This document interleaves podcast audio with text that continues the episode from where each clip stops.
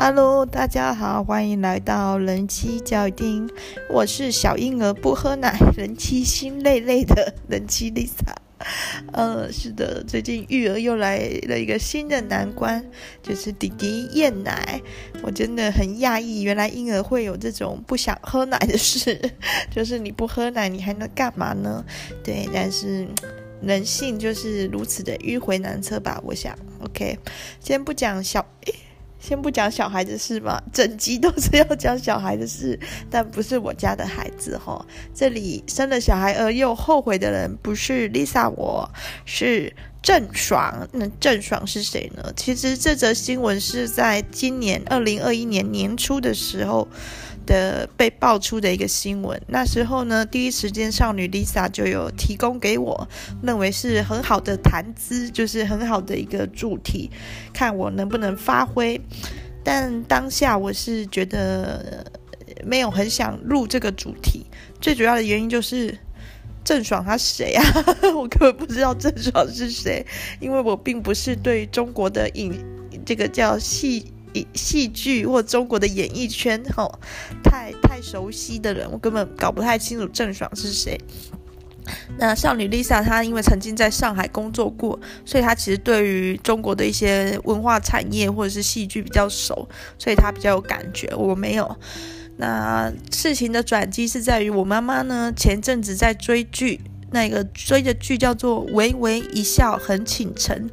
那这个剧呢，他边追我也常常陪他看哦，非常值得吐槽。就是说，我觉得中国的戏剧常常都会有那种言情小说的感觉，就是男主角又帅又聪明又事业有成这样子，然后之后又死心塌地痴情的爱着女主角，而且都过分的纯情啊，不知道在搞什么了。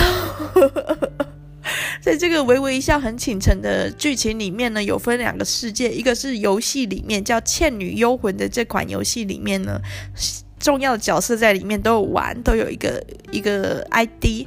那在真实世界，他们是庆大的计算机科学的。系的学生，好，那郑爽呢，在这部戏里面演的是女主角，叫贝维维。那贝维维呢，在游戏世界里面的称号 ID 是芦苇维维。那男主角是杨洋演的哦，杨洋在我还是年轻少女的时候，就常常听到他的大名，大家都说好帅，好帅，好帅。我是不知道大家在说什么，因为我都没有看。那看了这个微微一笑很倾城之后，我就了解哦，原来是这样。那这个杨洋呢，在剧里面演的。的角色叫肖奈，肖是不孝业者的肖，然后奈是奈何的奈，然后是也是计算机系的，然后大家叫他大神，因为超帅又超厉害什么的，球也打得好，然后呃情商智商都高，之后还还没毕业就创业成功，成为一个大老板。唉，就是这种天真浪漫的少女小说般的设定是怎么回事？好，不管。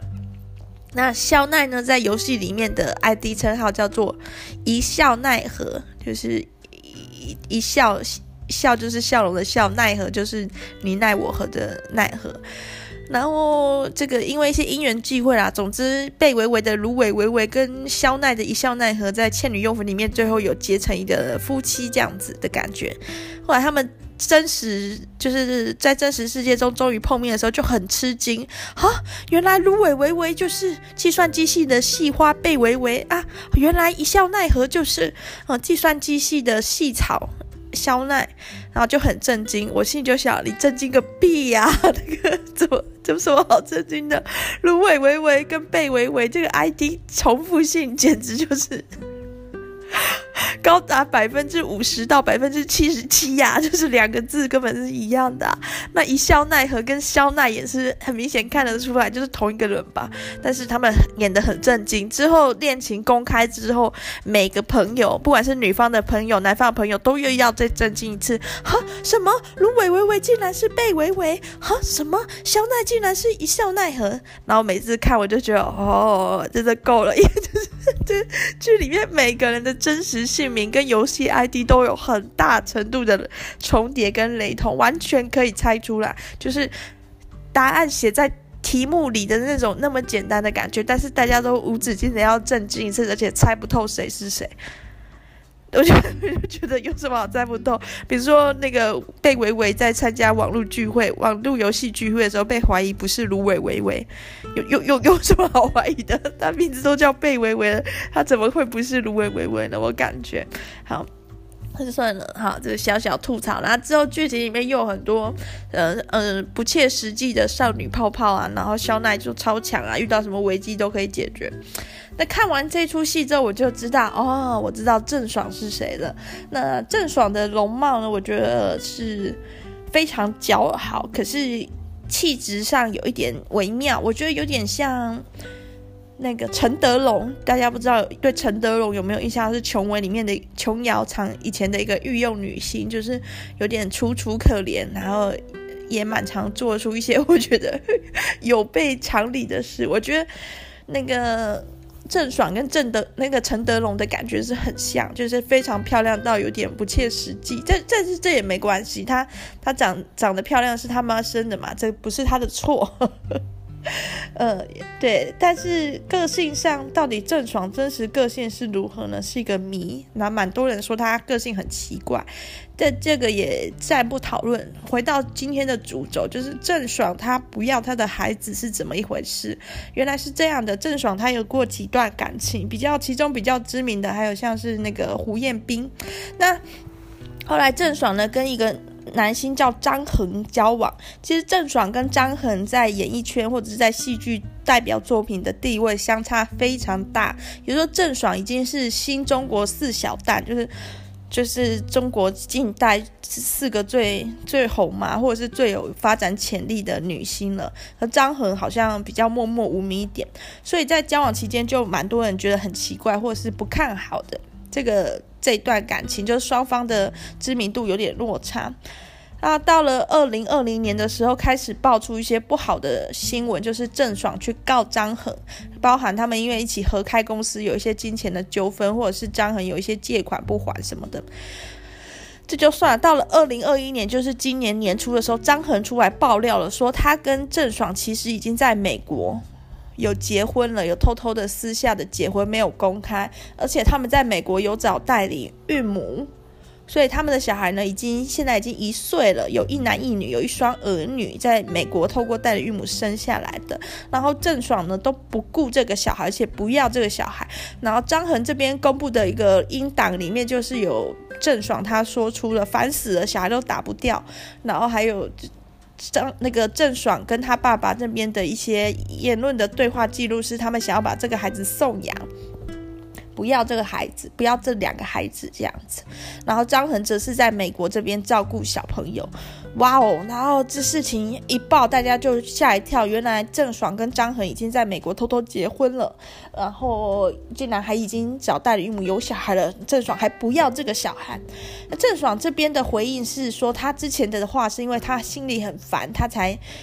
打才写才讲的，然后被偷偷录音，是说出来，然后被张恒偷偷录音。他那时候为什么很烦呢？因为他偷看到张恒的一些简讯，才知道说，哦，张恒是一个有问题的人，不适合作为一个对象，甚至是伴侣或者是孩子的爸。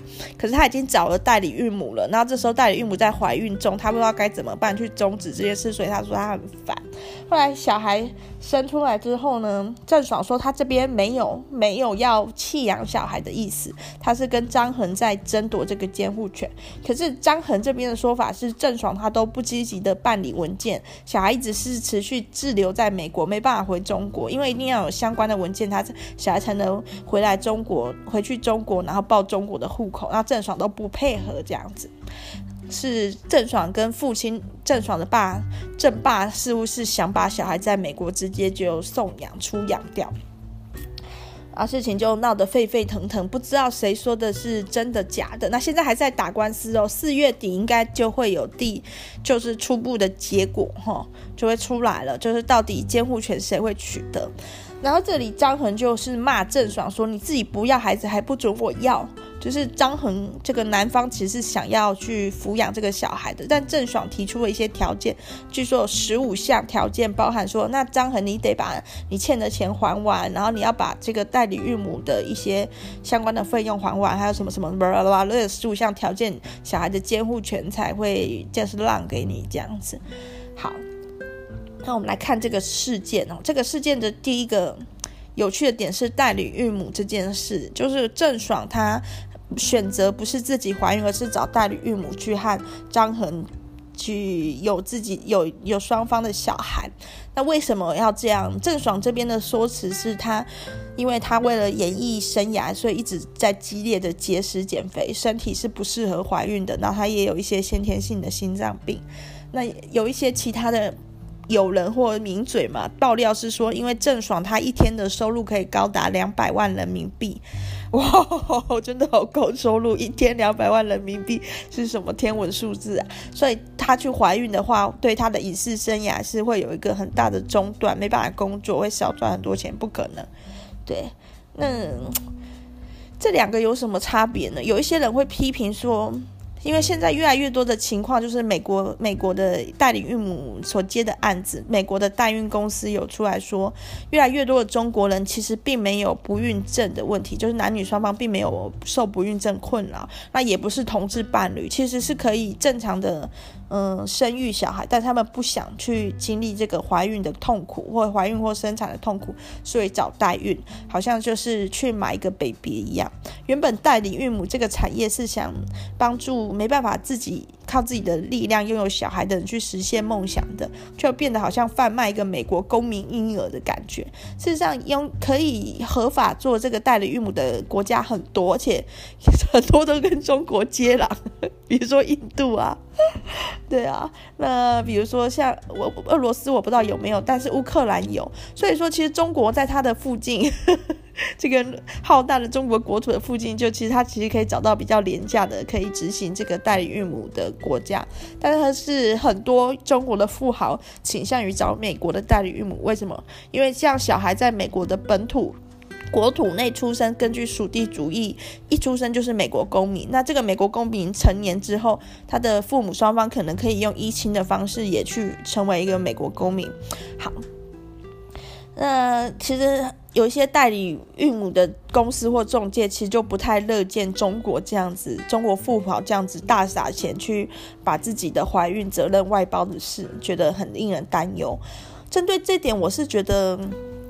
我持一个很开放的态度，就是如果你因为身体的问题，你没有办法怀孕，找代理孕母，我是我是觉得。我支持。如果你有心要成为一个好爸妈，对，如果你也想要一个新的生命来到世界上，只是你没有一个，比如说子宫环境，或者是呃，可能男女双方的卵子或精子有有一一方有缺失，一定要再去买精卵，或者是怎样，我我我支持。那如果是基于不想怀孕，或者是不想承受生产痛苦，而去找代理孕母。其实我也支持，就是因为我自己怀孕生产过，我知道那个痛不是人类人类可以忍受的，至少人类是可以忍受的啊，不然人类就灭绝。但那真的是不是很寻常的痛苦，在我们的日常生活中不太不太会发生那样的痛苦。然后每次跟人家讲到生产很痛的时候，就有一些天真的人说：“不是有无痛分娩吗？”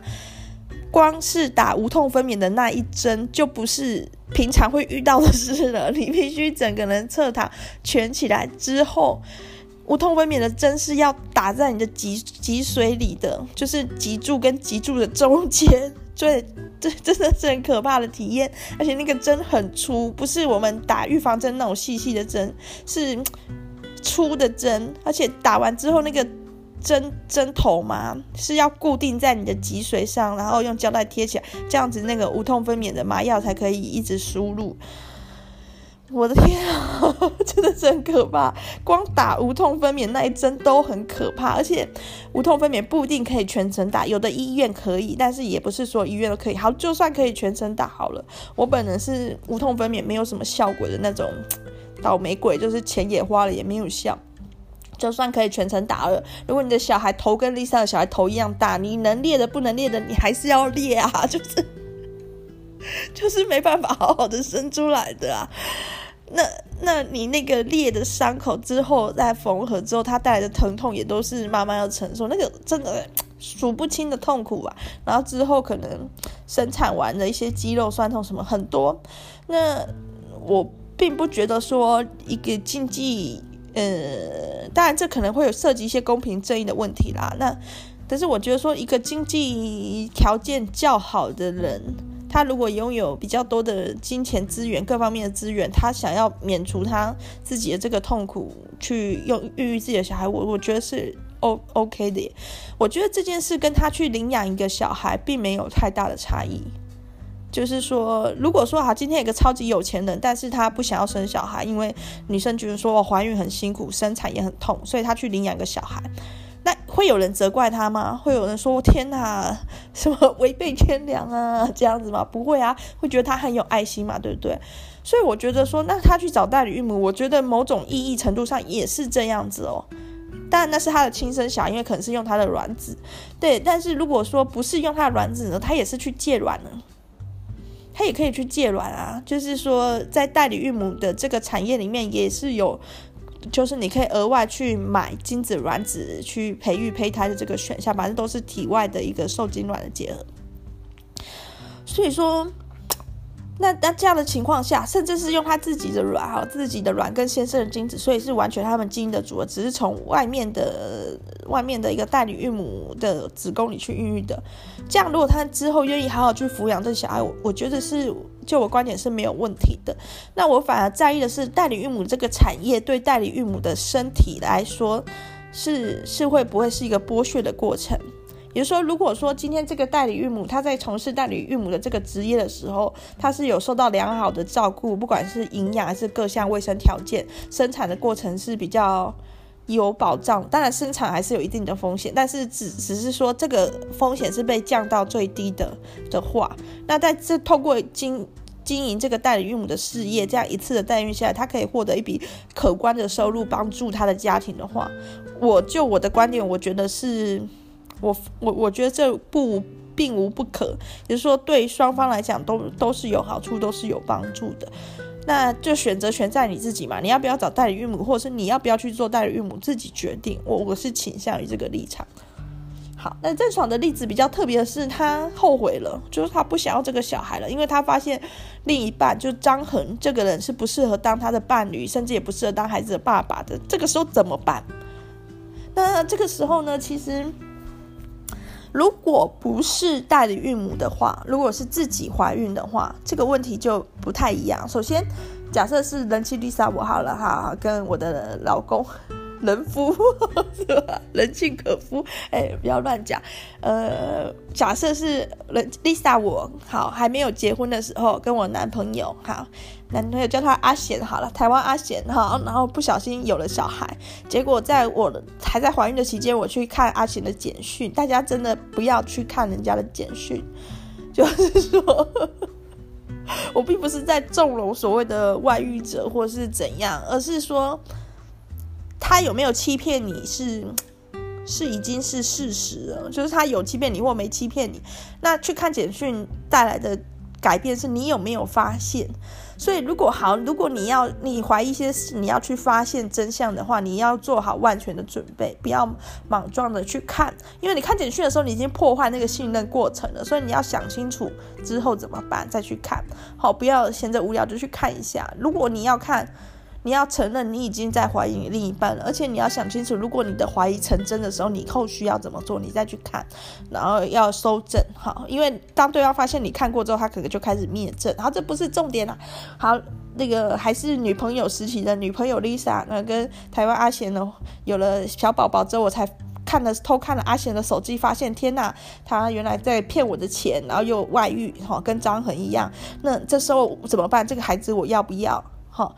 在台湾的法律，在二十四周以前是可以自己决定的。我还没有结婚哦。如果 Lisa 没结婚的话，二十四周以前我可以决定，根据优生保健法，好，我可以选择要不要把这个小孩子人工引产掉。为什么是二十四周？因为二十四周以后的胎儿生出来，基本上就有存活的机会了。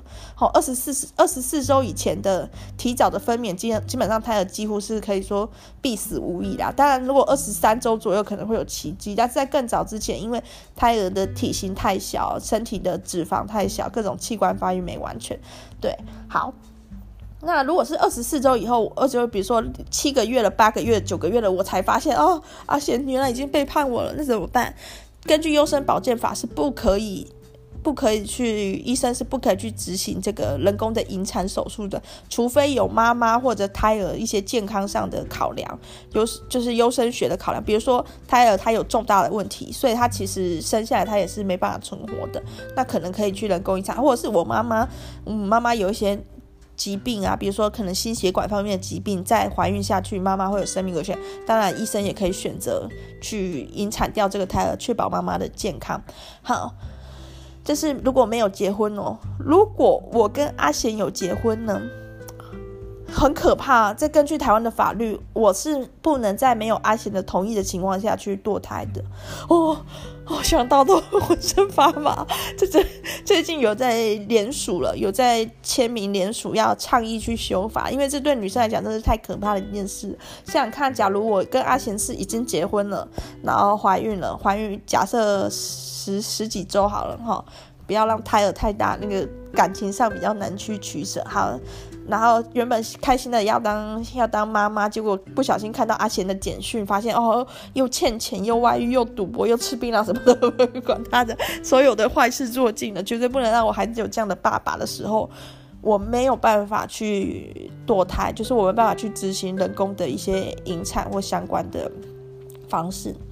除非有我老公的，除非有阿贤的同意，哇，这真的是很可怕。也就是说，妈妈她虽然肚子里面背负着一个生命，但是她竟然没有那个权利去决定这个生命的去留，好像她是一个保险箱一样，别人放在里面东西，啊，不是完全是她的，在她肚子里面东西不是完全是她的，所以我觉得这里是。嗯，当然，我并不是鼓励大家去去堕胎嘛。那比起这个，更希望在发生性行为之前就做好相关的保护措施，或者是决定要不要有小孩之前就想清楚。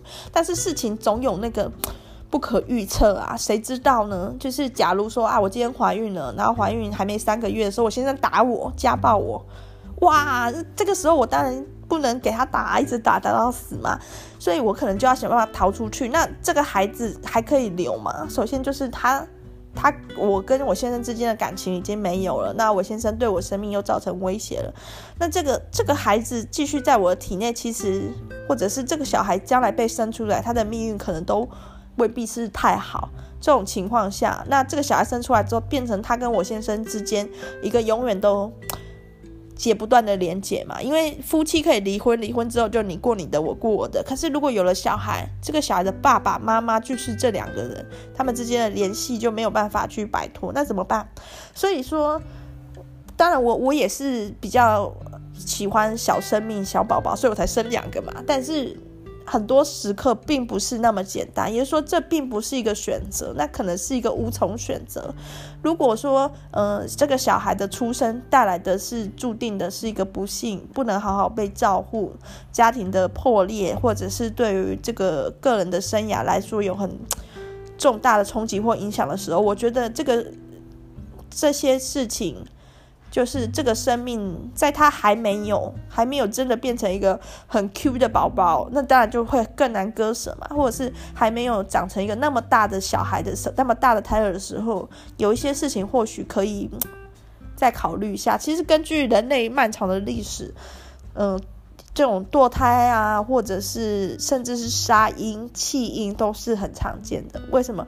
因为终究还是要想办法让。嗯、妈妈能够存活下去，在人类漫长的历史以前，有些情况下是真的，妈妈跟小孩不能两全的，就是为了顾这小孩，可能妈妈甚至整个家族就得就得死的时候，你就是要做出一些取舍。比如说像清大的一个鬼故事啊，就是讲说那时候日军来的时候，客家人为了逃难，很多婴儿被杀掉。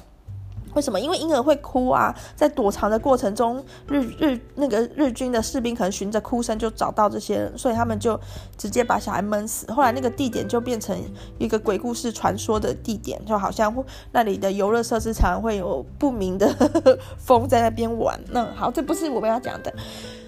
我的意思是说，当然大家不乐见啊，就算只是一个胚胎或是一个受精卵，我们都不乐见它的消亡。但是有时候整体的事情还是要考量一下去做这个决策，而不是没有得选择。也就是说，比如说像现行的台湾法律，假如已经是已婚的状态下，女方她是不能够在没有配偶同意下去执行堕胎的。那这样子其实可以想，真的有一些逼不得已情境会造成很大的很大的悲剧。好。那继续往下面去讨论。那在呃张恒的这个案例，因为是代理找代理孕母，所以而且是在美国，所以一切都根据美国对代理孕母相关的法律，他是没有办法去终止这个怀孕的过程的。那小孩生下来之后呢，他可以不要这个小孩吗？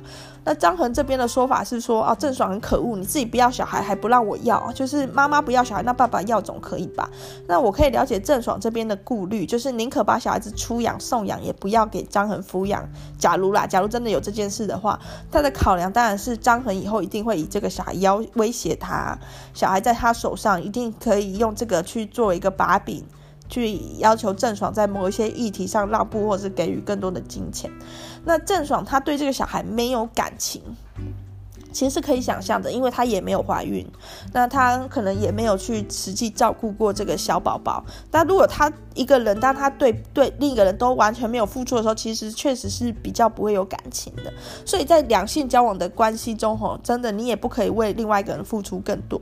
太多，你一定要让他也有机会对你付出一些，因为就是借着这种付出、关爱、感情的产生，像我们家的弟弟，就是借着，好，借着呃，比如说哭的时候，妈妈就要去抱他、哄他，这个过程中，慢慢的就会越来越多的亲密接触，心灵上的一些交流，或者是肌肤上的一些接触，就会产生一些感情的作用。事实上，就是如果我们家弟弟越会越会怎么讲，越会予取予求，搞不好我对他的感情会更深、更难割舍。我会觉得说，除了我都没有人可以照顾好他，我实在割舍不下。但现在情况下，我们家弟弟是好像。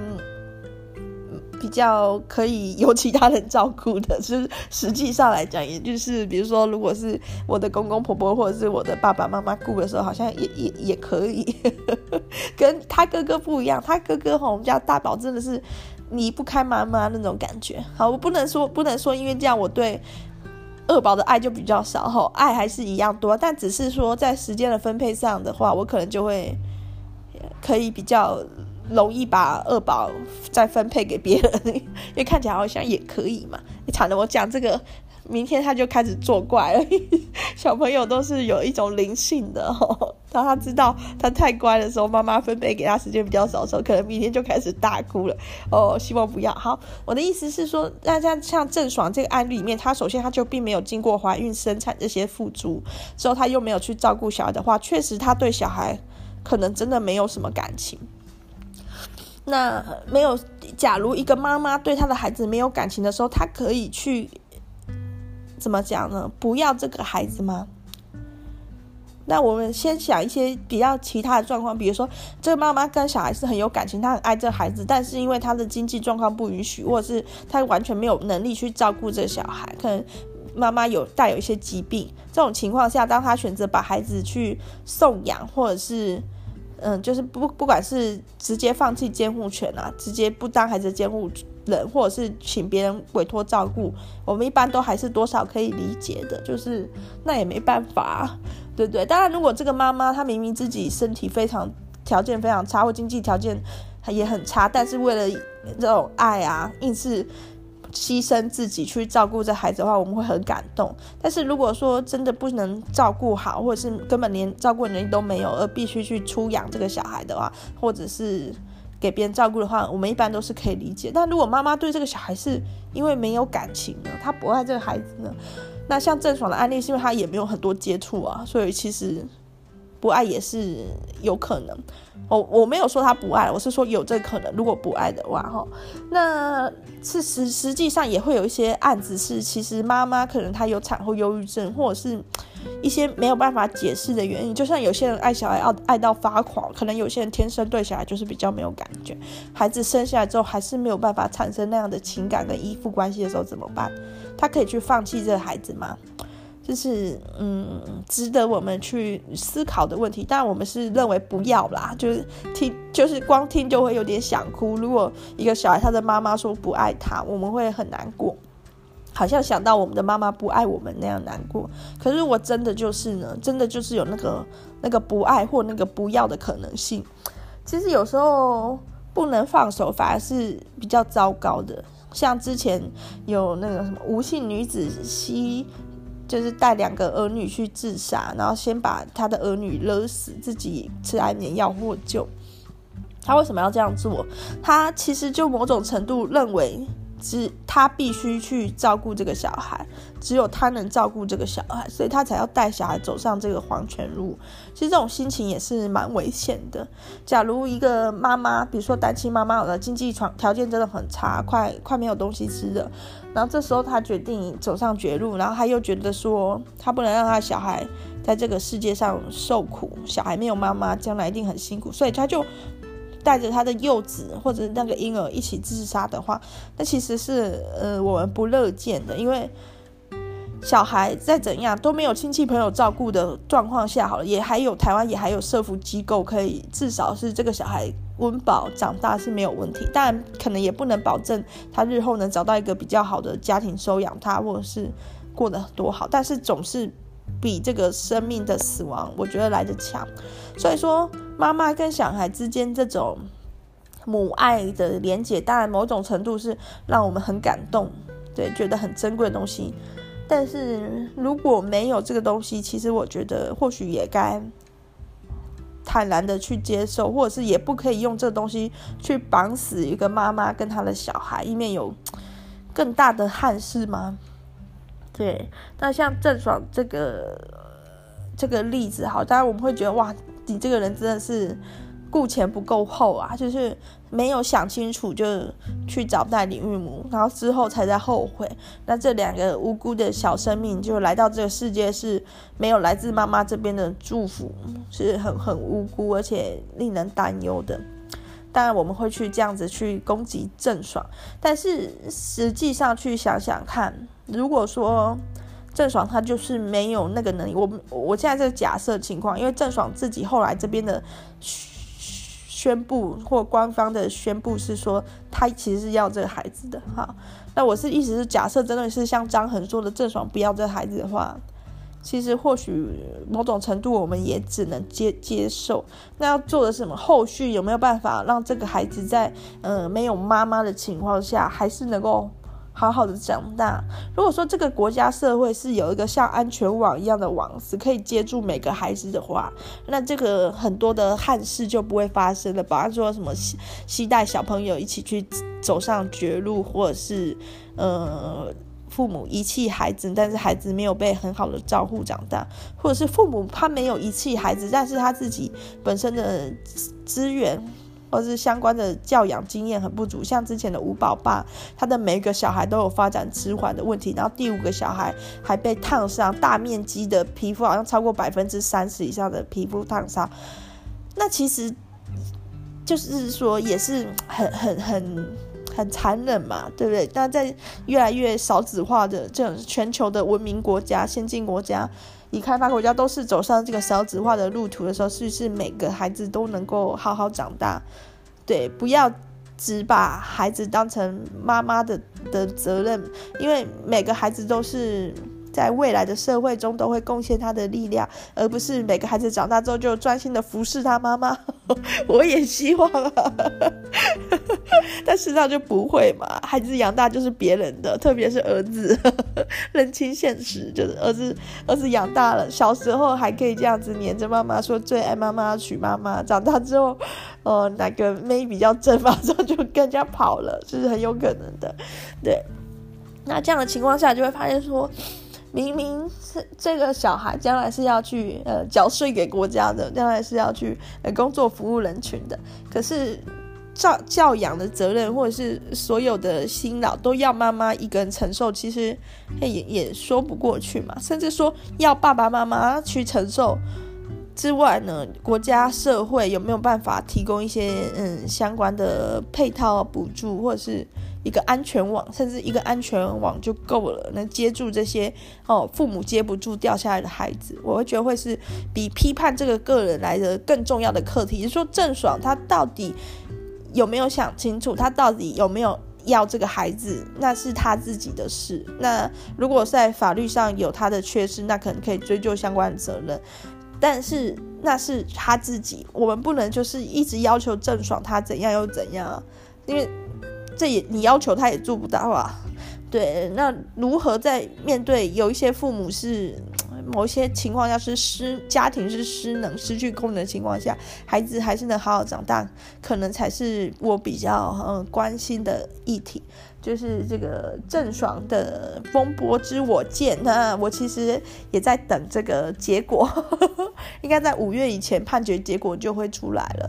其实郑爽因为这个事件付出的代价很惨惨痛，这个事件在今年年初刚曝光的时候，是马上就上微博热搜，在热热了几天之后，中国官方宣布郑爽列为就是封锁词。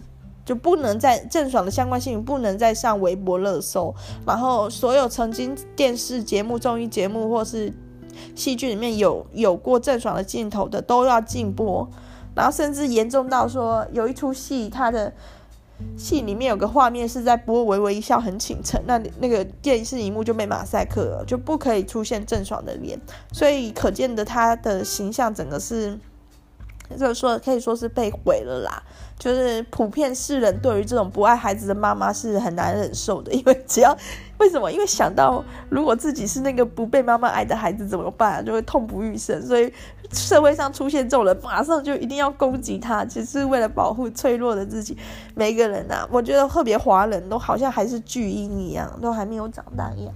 好，那那郑爽就也会有一些人说，郑爽她后来表现出的这个积极的。去去争取小孩的监护权的的的状况，是为了要洗白，因为他那个不爱孩子的、不要孩子的妈妈的形象会毁了他的演艺生涯，所以他要积极的去去洗白，才去争这个监护权。我我不清楚情况是怎样啦，但是我是希望有一个好的结果，就是说希望说父母这对父母后来不要再把自己的利益当成。优先或唯一唯一的考量，多拨拨一点疼爱给这个小，因为其实他们在物物质资源上，特别是郑爽这边，经济条件是非常的好的。那就是希望希望可以事情能够有一个好好的。好的结果，那我们就再观察，再看看哦。好，这集就先到这边，下雨了，哇哦，久旱逢甘霖，石门水库又慢慢的 水位回升，真是很开心。那台湾呢，经过这次缺水风波。应该大家都很有很多的体悟啦，因为台湾其实是降雨量比较丰沛的地区，所以说可能就是在储水或者是水的运输上，或者是水资源的节省上都比较没有那么去用心。但是实际上，当缺水的时候，会发现说，哇，水真的是生命维持生命一个很关键的因素，包含饮用水或是使使用的水都是不可或缺的。那。就期期待有从看天吃饭到也也构筑出一个保护伞，就是说，当然大部分的情况下，天佑台湾呢，就是水都够用。但是如果有一天不够用的时候，哦，天没有那么佑台湾了，刚好发生像去年那样台风，全部都没有，全部都没有带来水汽的时候，我们也有一个保护的机制，可以让大家不至于会产业或者是个人不至于会缺水。因为像去年的状况是农耕就必须停止，那其实停止农业用水是很危险的，因为农业用水的水量虽然很多，但是灌溉下去的水其实都会透过土壤流到地下水层，所以说其实没有少啊，只是换一个方式储存。那反而是我觉得工业用水才是一个消耗，包含工业用水用掉之后，它产生的废水又要用更多的水资源去做一个净净化处理，所以嗯，那这我个人个人个人的想法啊。总之有下雨了，还是很开心啊。那祝大家也有个愉快的星期三，拜拜。